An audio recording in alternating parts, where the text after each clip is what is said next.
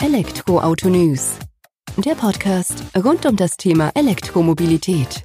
Mit aktuellen Entwicklungen, Diskussionen, Interviews und vielem mehr.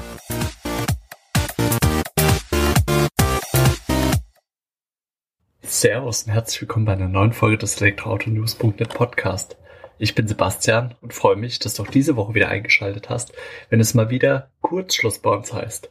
Kurzschluss. Der Name ist Programm. Mittlerweile in der 16. Ausgabe gibt es kurz und knapp die wichtigsten News der Woche in einer Podcast-Folge zusammengefasst. 15 bis 20 Minuten Länge, maximal drei bis vier Themen, die wir aufgreifen wollen, um dich auf den Stand zu bringen, was in der vergangenen Woche eben die Welt der E-Mobilität bewegt hat. Kurz, knapp und prägnant wie es der Name vermuten lässt. Und wie sollte es auch anders sein, haben wir diese Woche vier Themen, die uns beschäftigen werden in der aktuellen Folge.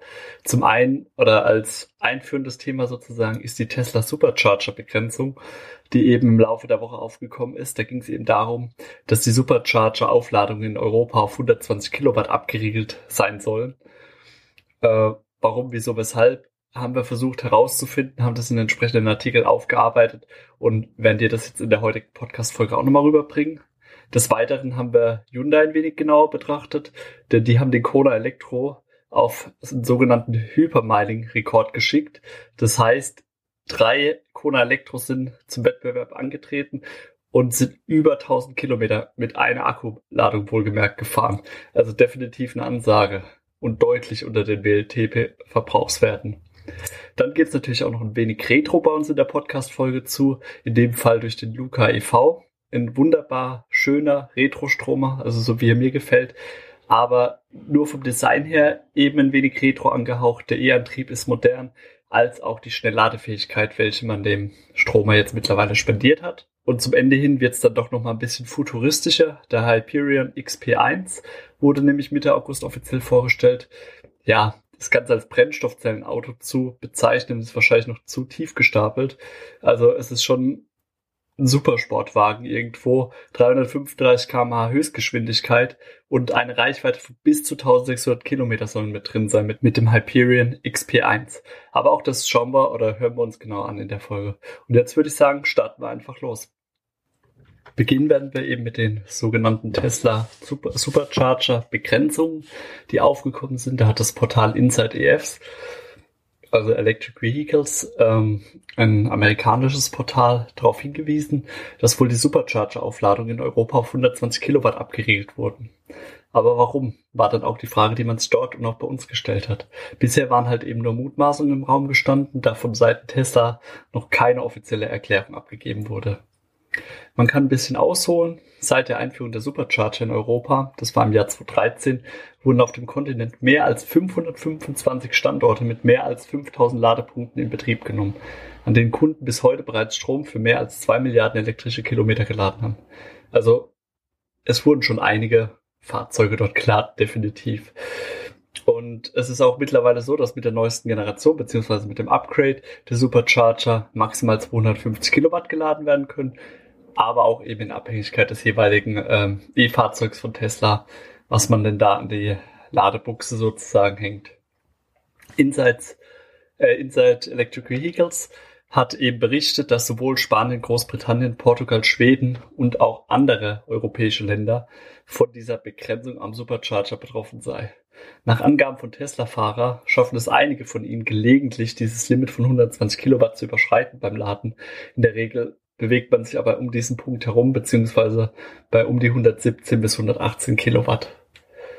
Und ähm, um eben auszuschließen, damit das nicht am Fahrzeug an sich lag oder liegt, sind die Fahrer dann auch teilweise an andere Ladestationen, wie zum Beispiel bei Ionity, ähm, herangefahren, haben dort das Fahrzeug geladen und konnten dort eben eine wesentlich höhere Laderate feststellen. Tesla wurde daraufhin kontaktiert, sowohl von verschiedensten Portalen als auch eben von den Fahrern selbst. Bisher gab es aber halt eben noch keine Aussage dazu. Man kann jetzt davon ausgehen, dass es eben so ist, dass das Ganze gemacht wird, um die Ladegeschwindigkeit sozusagen zu begrenzen, um dann eben auch Vorüberhitzung der Supercharger vorzubeugen. Gerade jetzt, wo wir in den letzten drei Wochen doch deutlich über 30 Grad auch hier in Deutschland immer wieder hatten, kann man das doch eben auch nachvollziehen. Zudem steht eben auch die Überlegung im Raum, dass Tesla durch eine geringere Ladeleistung mehr Geld verdienen kann, denn die Fahrzeuge hängen ja auch dementsprechend länger an der Ladestation. Jetzt kann man da natürlich drüber diskutieren, ähm, weil es gibt halt unterschiedliche Regelungen. Mal wird abgerechnet nach Kilowattstunde nachgeladen oder eben auch nach der Zeit. Und wenn nach Zeit abgerechnet wird, wäre das eben so, dass Tesla eher davon profitiert. Was haben wir gemacht? Wir haben da Ganze ja auch dazu was geschrieben, haben diese Fakten auch zusammengefasst. Darunter wurde dann eben auch fleißig ähm, kommentiert sozusagen und ähm, ja, darüber aufgeklärt, wie denn so die Laderaten waren. Und da ist es eben so, dass die meisten unserer Leser tatsächlich jetzt hier so im deutschsprachigen Raum die 120 Kilowatt leicht oder auch deutlich ähm, überschritten haben sozusagen. Und da gilt es dann eben darauf zu achten, dass man das Ganze nicht so pauschal abtun kann. Wahrscheinlich gibt es wirklich diese Fälle, wo es gedrosselt wird, aber es ist eben nicht pauschal der Fall, dass komplett Europa die Supercharger heruntergeregelt wurden. Wir werden das Ganze im Auge behalten und werden zu dem Thema natürlich auch zeitnah wieder berichten. Wenn wir jetzt schon in Europa unterwegs sind, dann bleiben wir doch auch einfach hier. Ähm, gehen über von Tesla zu Hyundai. Hyundai, die vor allem mit ihrem Kona Elektro, dem Elektro-SUV des Unternehmens aufzufallen wissen, ja, verstehen es, den E-SUV immer wieder so in aller Munde zu bringen. Jetzt zuletzt mit der sogenannten Hyundai Reichweitenmission, die man eben ähm, auf die Beine gestellt hat. Ein Effizienzrekord für den Elektro-Pkw den man da eben ähm, angegangen ist. Und da war es eben so, dass man drei E-Autos, drei Hyundai Kona Elektro in der 64 Kilowattstunden Version sich geschnappt hat und ist mit denen weit mehr als 1000 Kilometer gefahren, also 1018, 1024 bis zu 1026 Kilometer, Lad, äh, Kilometer weit. Wohlgemerkt mit einer Akkuladung, was dann eben umgerechnet einem Stromverbrauch von ja, minimal 6,24 Kilowatt äh, Stunden pro 100 Kilometer entspricht. Wenn man das mit dem WLTP-Normwert äh, vergleicht, der bei 14,7 ist, also 14,7 Kilowattstunden pro 100 Kilometer, wurde er doch deutlich unterschritten.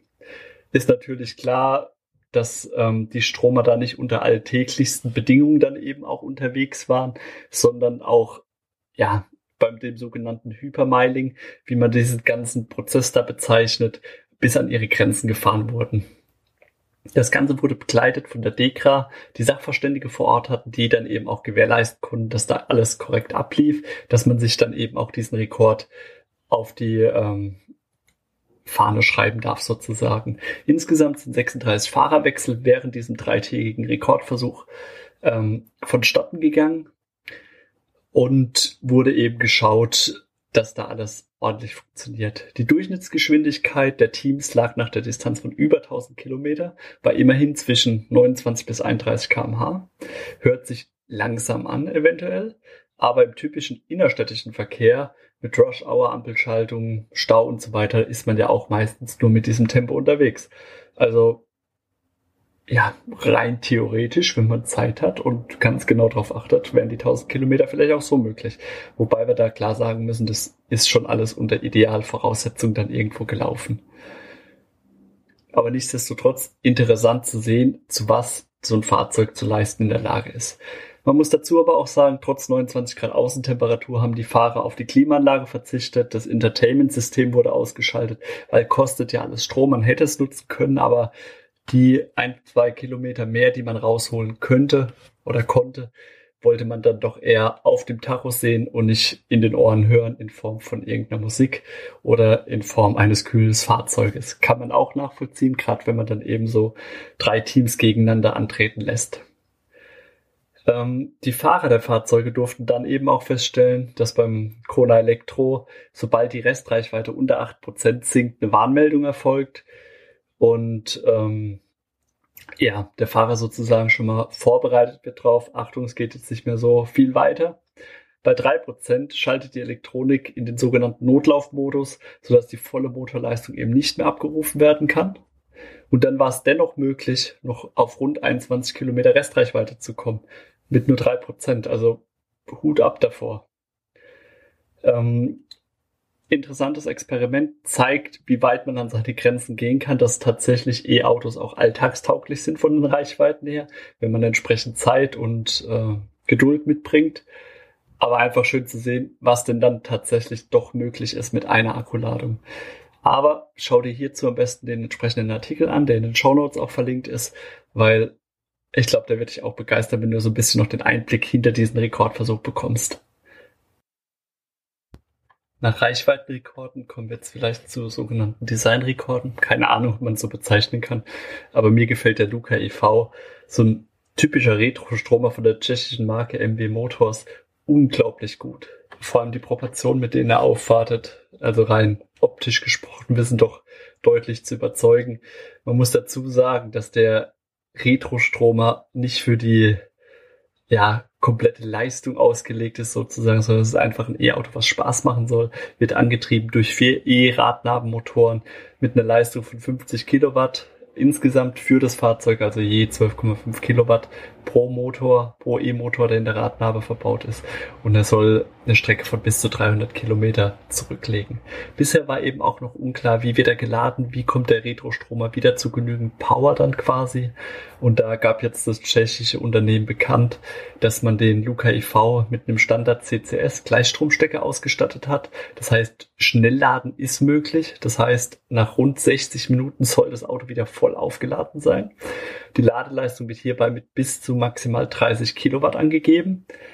In 30 Minuten wäre es demnach zu packen, dass man bei 80 Prozent der Akkukapazität landet. Die nächsten 30 Minuten braucht man dann eben, um äh, bei 100 Prozent zu landen. Weil uns ist ja bewusst, dass von 10 auf 80 immer relativ flott geht von der Energiemenge, die so ein Akku aufnehmen kann. Aber die letzten 20 Prozent wird das Ganze auch immer wieder ein bisschen gedrosselt, um die Batterie zu schonen. Alternativ kann das Fahrzeug aber auch an der 4,5 Kilowatt Wallbox geladen werden. Da braucht man dann ungefähr 5 Stunden 45 Minuten, bis er vollständig geladen ist. Aber auch an der Haushaltssteckdose über Nacht in 7,5 Stunden ist das E-Auto wieder fahrbereit. Und das Schöne ist, er wird langsam überführt von der Prototypenphase in die Serienphase. Ab dem vierten Quartal 2020 sollen dann eben die Vorbestellungen angenommen werden. Und danach geht es dann hoffentlich bald an die Serienproduktion und an die Auslieferung. Und wir werden den Luca e.V. auf jeden Fall im Auge behalten, sind auch ein bisschen im Austausch mit dem Unternehmen an sich und sind gespannt, wann wir euch dann ja mehr Details zu dem Fahrzeug vorstellen können.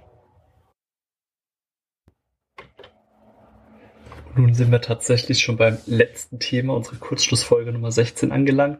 Es geht um den Hyperion XP1, ein Brennstoffzellenauto, welches eben nicht nur wegen seinem Design aufzufallen wusste diese Woche, sondern vor allem wegen seiner technischen Daten. Rein optisch erinnert er durch seine tiefe Straßenlage als auch durch das, ja, futuristische Auftreten ein wenig, also futuristisch sportliche Auftreten, ein wenig an den Bugatti Veyron und ja, kommt auch mit ordentlich Leistung daher, wo man sich durchaus vergleichen kann. Ich gehe jetzt mal sogar davon aus, dass der Bugatti Veyron nicht unbedingt 1600 Kilometer mit einer Benzinfüllung oder ähm, Tankfüllung zurücklegen kann. Bei dem Hyperion XP1 soll das der Fall sein. Also mit einer Wasserstofftankfüllung soll er 1600 Kilometer hinter sich bringen. Reichweitenangst AD würde ich mal behaupten. Des Weiteren ist es eben so, dass er in nur gerade mal 2,2 Sekunden von 0 auf 100 beschleunigt bei einer maximalen Höchstgeschwindigkeit von 335 kmh. Also man sieht, dieses Brennstoffzellenauto geht an die Grenzen. Es zeigt einfach auch auf, was notwendig, äh, was möglich ist, nicht was notwendig ist, das ist es definitiv nicht, aber was einfach möglich ist. Was man da anmerken muss, die XP1 kommt nicht wie andere Wasserstoff-Brennstoffzellenfahrzeuge mit einer zusätzlichen äh, Batterie daher, die sozusagen als Puffer für den Strom dient. Nee, der XP1 verzichtet darauf, schleppt dieses Gewicht nicht mit sich rum, sondern nutzt es aus, um dann eben ein wenig mehr Wasserstoff mit sich zu transportieren und bringt das dadurch gerade mal auf ein Leergewicht von 1032 Kilogramm. Also wirklich überhaupt nichts gefühlt, vor allem wenn man die Größe des Fahrzeugs dann auch in den äh, dazugehörigen Artikel eben sieht. Was man natürlich auch sagen muss, der XP1 wird kein Auto sein, mit dem man zum Lebensmittelladen fährt, mit dem man zur Arbeit oder zum Familienausflug bei der Großmutter vorbeischaut, wird einfach nicht der Fall sein. Das ist ein E-Fahrzeug für die Extreme. Man will damit an die Grenzen der Wasserstoff-Brennstoffzellentechnologie gehen, will aufzeigen, was möglich ist, was man leisten kann und dass Wasserstoff eben doch ähm, ja auch in Pkw zum Einsatz kommen kann. Jetzt ist natürlich die Frage, muss es dann in aller Extremität so aussehen? Kann man natürlich drüber diskutieren, aber es wird eh kein Fahrzeug für die Masse sein. Preise sind noch nicht kommuniziert worden, weitere technische Daten auch noch nicht. Es ist nur bekannt, dass ab 2022 das Fahrzeug in einer ganz limitierten Produktionsserie von maximal 300 Fahrzeuge in den Vereinigten Staaten gefertigt werden soll. Das wird eher so ein Sammlerstück sein, was man dann vielleicht mal in der einen oder anderen Garage zu Gesicht bekommt, wenn es auf YouTube entsprechende Touren gibt, sozusagen. Aber auf der Straße werden wir den XP1 leider nicht so häufig sehen. Nichtsdestotrotz wunderbar anzusehen, was Fahrzeuge leisten können, wenn man ans Extreme geht. Und empfehle dir hier auch auf jeden Fall den Artikel dazu. Da gibt's Fotos, damit du auch dir ein optisches Bild davon machen kannst. Und ein Video ist auch noch eingebunden, wo du ja bisschen das ganze Bewegtbild zu sehen bekommst, was der Hyperion XP1 da zu leisten vermag. Wie heute schon zu Beginn der Folge dann eben versprochen, kurz und knapp, Kurzschlussfolge. Wir waren jetzt nach knapp 15 Minuten 45 zu Ende mit den wichtigsten News-Entwicklungen aus der Welt der E-Mobilität. Ich empfehle dir in den Show Notes vorbeizuschauen der Folge. Einfach, dass du noch ein paar mehr Eindrücke bekommst, dass du auch optisch noch was mitnehmen kannst. Freue mich, dass du heute zugehört hast. Freue mich natürlich noch mehr, wenn du nächste Woche wieder zuschaltest, wenn es weitere Neuigkeiten aus der Welt der E-Mobilität gibt.